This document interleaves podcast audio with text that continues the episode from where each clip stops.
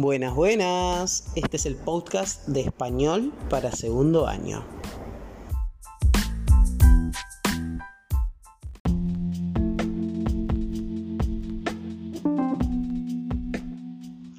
Muy buenas a todos, bienvenidos una semana más al podcast de español para segundo año.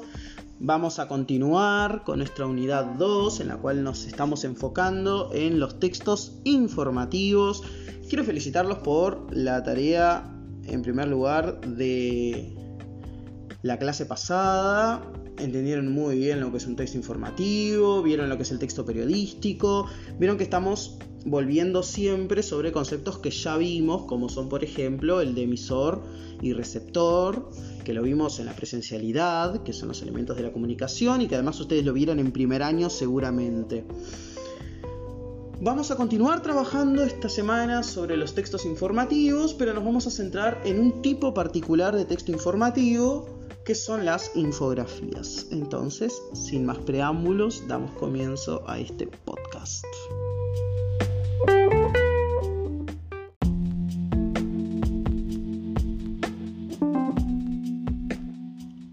Muy bien. Como les dije, las infografías son un tipo de texto informativo. Por lo tanto, van a tener como objetivo presentar o dar una información hacia un destinatario. Entonces, eh, esa información tiene que ser objetiva, va a cumplir las características de cualquier texto informativo. Tiene que ser objetiva, de interés general y además tiene que estar bien estructurada, tiene que estar decir de verdad lo que se quiere transmitir. La particularidad de el texto infográfico de las infografías está en la superestructura. Si recuerdan cuando estamos en la presencialidad y trabajamos superestructura, macroestructura y microestructura, la superestructura es cómo está organizada la información dentro de la puesta en página del texto, es decir, cómo organizo la información dentro del texto y te doy a saber, bueno, que este es tal tipo de texto. La infografía, la palabra infografía, info viene de información y grafía viene de escritura, viene de parte. Entonces, la infografía es un texto que informa a través de eh, escritos o de un tipo específico de texto. La infografía se define como la colección de imágenes, gráficos y texto simple que resume un tema para que se pueda entender fácilmente. Es decir, es una herramienta que se utiliza para presentar una información, pero no es solamente texto escrito, texto lingüístico, texto con palabras, sino que además del texto con palabras tenemos imágenes, gráficos. Si se ponen a pensar, ustedes conocen infografías. Las cartas geográficas, los mapas, son un tipo de infografía, porque si ven tiene referencias, además del mapa, tiene explicaciones. Bueno, esto es una infografía, es un texto infográfico, un texto que mezcla o que hace que se relacione un texto lingüístico, es decir, un texto con palabras, y un texto icónico. ¿Qué se entiende por texto icónico? Bueno, imágenes, gráficos, representaciones, etc. Entonces, esto tiene que quedar muy claro. La infografía tiene que tener dos componentes sí o sí. Imágenes y palabras para que sea una infografía. Porque si es solamente imagen, es una imagen. Y si es solamente un texto, va a ser otro tipo. La infografía tiene que tener imágenes y palabras. Eh, a menudo o generalmente las infografías más efectivas, o sea, las que cumplen ese objetivo de presentar un tema o resumir un tema para que se pueda entender fácilmente, son aquellas que son visualmente únicas y creativas. Es decir, si varias infografías son iguales en cuanto al uso de imágenes o cómo se dispone las imágenes, los colores y el texto, no va a ser efectivo porque ya tengo una, no va a ser atractivo para mí como, como lector de ese texto, porque por más que el texto tenga imágenes, yo lo estoy leyendo. Un texto es leer, leer no es solamente pasar sobre palabras, solamente leer palabras. Yo también leo imágenes. ¿Por qué? Porque leer es un proceso en el cual un mensaje se me transmite y yo lo comprendo. Entonces, una infografía que sea efectiva debe tener una buena relación entre las imágenes y el texto, porque tiene que cautivar mi atención, retener mi atención como lector. Porque si no, no va a ser efectivo y no me va a atraer visualmente. Y, y la infografía tiene que resumirme fácilmente para que yo lector la quiera, la quiera mirar y la quiera entender. Entonces las infografías deben contribuir también a que nosotros podamos entender y recordar el contenido.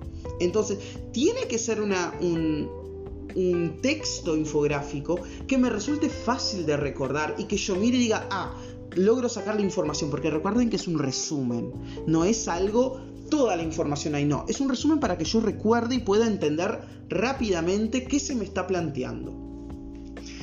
Así siendo, si se pueden imaginar, nosotros ya vimos otros textos que también mezclan imágenes con eh, palabras. Los memes que ustedes hicieron como evaluación de la unidad 1 también son textos que mezclan imágenes y textos, pero no son infografías. ¿Por qué? Porque no tienen la misma macroestructura, no tienen el mismo tema, la misma intención. Yo una infografía la uso para informarte de algo. Un meme lo uso para entretenerte, para divertirte, pero también mezclo imágenes con textos. Entonces ustedes ya trabajaron con textos que mezclan imágenes y palabras. Ahora van a ver un tipo de texto que mezcla imágenes y palabras con otra intención, que la intención es informal. Es informar, perdón. Entonces las infografías son muy buenas además para ayudarnos a procesar más fácil esa información que se nos está planteando. Tienen que tener las infografías como un recurso para también estudiar. Si ustedes crean una infografía de un tema para un escrito, una prueba o para dar un oral, les va a ser mucho más fácil, porque ustedes van a ver esa imagen con ese pequeño texto y van a poder comprenderlo mejor. Entonces, las infografías son muy útiles para ofrecer un rápido resumen sobre un tema. Lo miro y sé de qué trata. Para presentar los resultados de una investigación o datos de una encuesta, para que sea más fácil de presentar, muestro una infografía, imágenes y textos. Para resumir una publicación larga, para comparar diferentes opciones sobre algo, o también para crear conciencia acerca de una causa o un problema. Es decir, yo te hago consciente de esto, de este problema, por ejemplo, el coronavirus, que es lo que vamos a trabajar en este podcast, y lo que ya estuvimos trabajando en, en la semana pasada, para generar conciencia, decir que vos te sensibilices con esa temática. Porque la temática es actual, debe ser actual.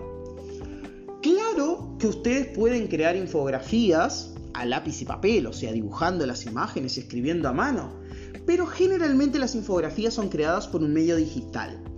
Hay plataformas en internet, por ejemplo Canva, Vengash, ustedes van a tener toda esta información en un PDF, que te ayudan a crear infografías de forma digital para que quede mucho más fácil de distribuir. Imagínate que tenés que dibujar, escribir, que está muy bien eso, pero te va a consumir mucho más tiempo. Quizás si utilizas estas plataformas que le digo, por ejemplo, hay muchas otras, Canva y Vengash, son dos plataformas que puedes crear infografías muy rápido en internet y distribuir y que sea mucho más fácil de distribuir. No tenés que sacar fotos, simplemente la creas, la descargas y la subís donde tenés que subir.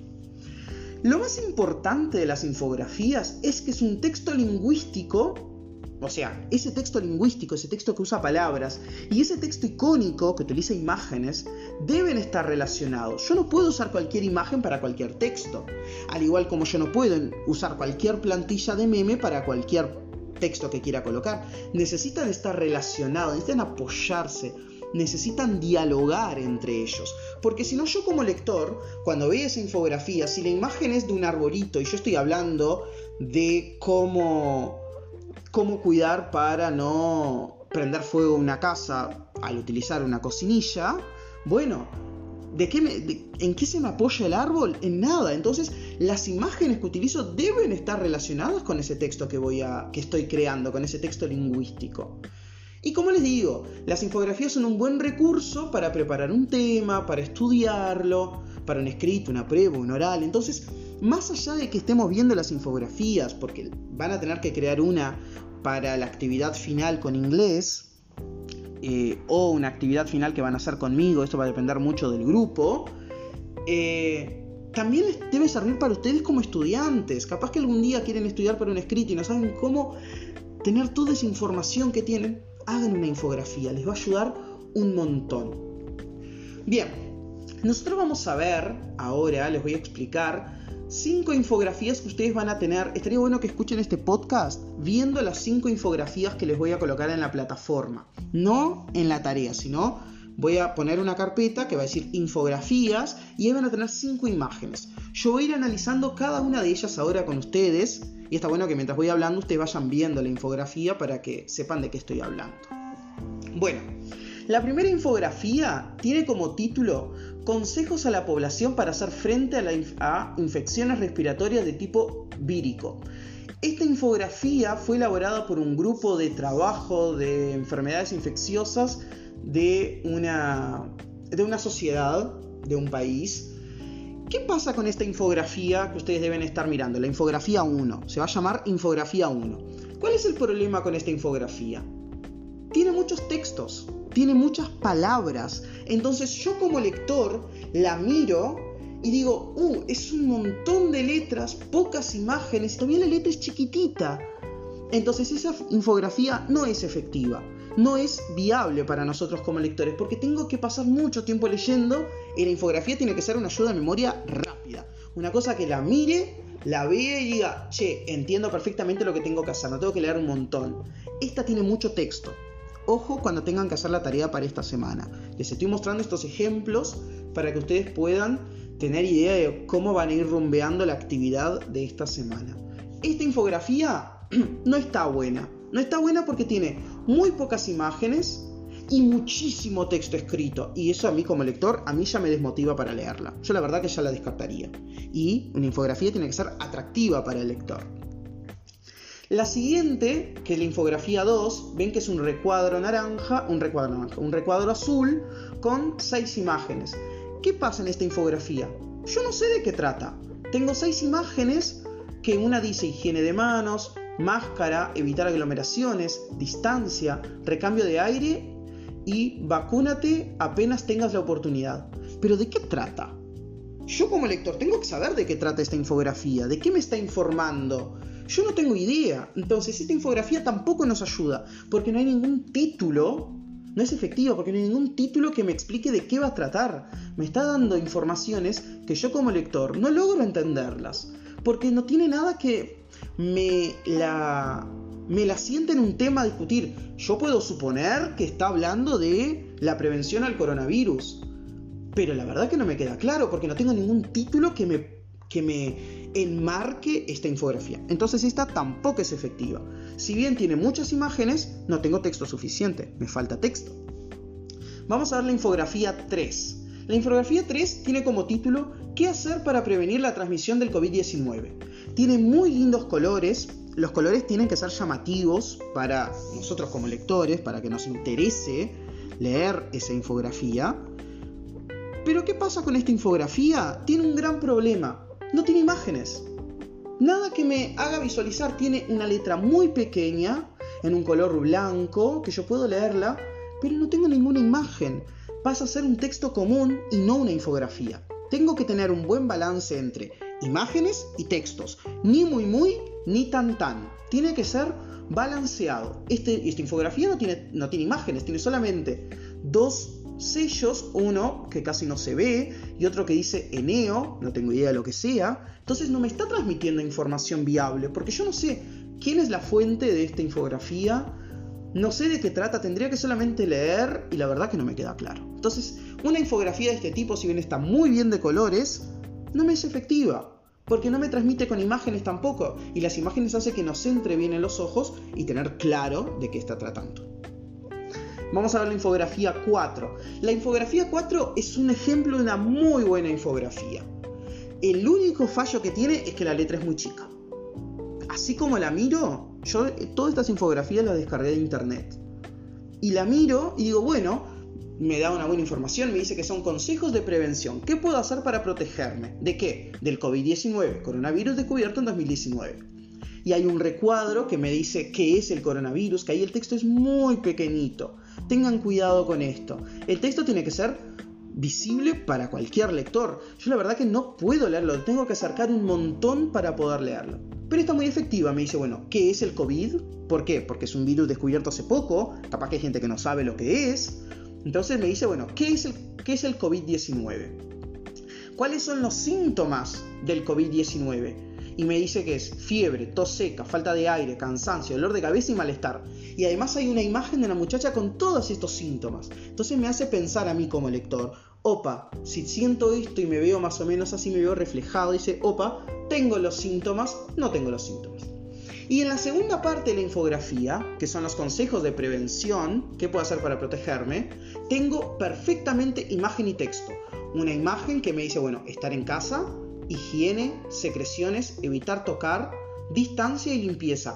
Y es fantástico porque la imagen me condice con el titulillo que tiene. Lo que pasa es que el texto que sigue es muy chico y tendría que esforzarme más para leer y la verdad que ya pierdo el interés. Pero está muy bien logrado, una buena imagen con un buen titulillo que me la introduzca y el texto un poco chico. Y por último tengo vigila tu estado de salud y me dan números para, bueno, para recurrir si tengo estos síntomas que ya me habían explicado. ¿Pueden tener esta infografía como modelo? Pueden tener esta, infografía como modelo pero tengan en cuenta que la letra es muy chica y no nos va a servir como, como transmisor de información para un lector. la última infografía es la que yo considero que está mejor hecha. Para mí es la mejor, porque me dice, bueno, el emisor de ese texto, Pontificia Universidad Católica del Ecuador, o sea, me da bien el... Eh, eso que están escuchando, la alarma de mi, del ascensor de mi casa, entonces como que, bueno, suena, pero para. Sigo con el texto. Eh, me presenta muy bien el emisor, quién me está transmitiendo, porque ¿qué pasa? Un emisor me tiene que dar confianza en la información que me está transmitiendo. Si el emisor es una página que yo desconozco, eso a mí no me da una veracidad en lo que me está transmitiendo. Ahora si me dice que es una universidad que me está transmitiendo esta información, o si fuese el Ministerio de Salud Pública o el Diario del País, que es un diario reconocido en Uruguay, eso me da a mí como lector la seguridad de que esa información es verdad, es verídica, es comprobable. Entonces, esta infografía tiene el título, tiene, bueno, el emisor primero, un título, Medidas Preventivas Coronavirus. O sea, me da la información clara de qué va a transmitir. Me va a responder esa pregunta. ¿Qué transmite esta infografía? ¿De qué va a tratar? Y tiene cuatro cuadrantes y ocho pasos, ocho medidas preventivas. La primera es Lávate las manos frecuentemente. Un texto grande, un texto que puedo verlo. No es mucho texto y además se condice con la imagen que tiene. Y vieron que tiene rayitas que las va guiando. Entonces, lávate las manos frecuentemente y una imagen de una persona lavándose las manos. 2. Adopta medidas de higiene respiratoria. Y hay una imagen, dice al toser o estornudar, cúbrete la boca con un pañuelo desechable, etcétera, etcétera, etcétera. Y así van pasando todas las demás informaciones en orden y yo como lector me siento fácil de entenderlo y recuerdo porque el texto es corto, la imagen condice con el texto y me hace entender muy bien esto. Entonces, la infografía 5 es la que yo les dejo como modelo de una muy buena infografía para trabajar con la tarea que les voy a dar esta semana.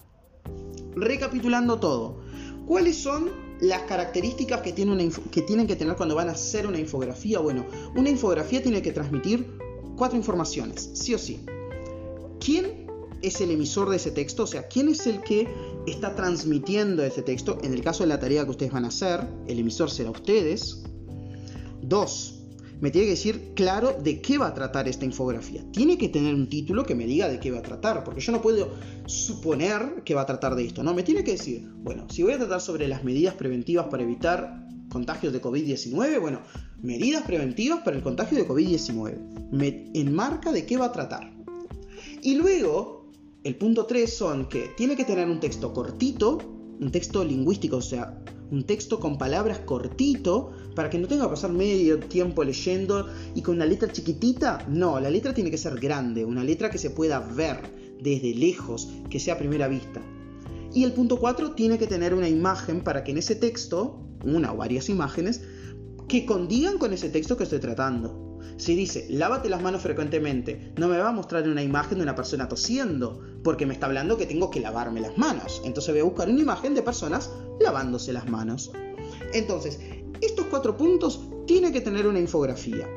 Repito, eh, el emisor, de qué va a tratar, es un título grande que me diga qué va a tratar, un texto lingüístico corto y un texto icónico que condiga con ese texto lingüístico, o sea, que se relacione con ese texto lingüístico.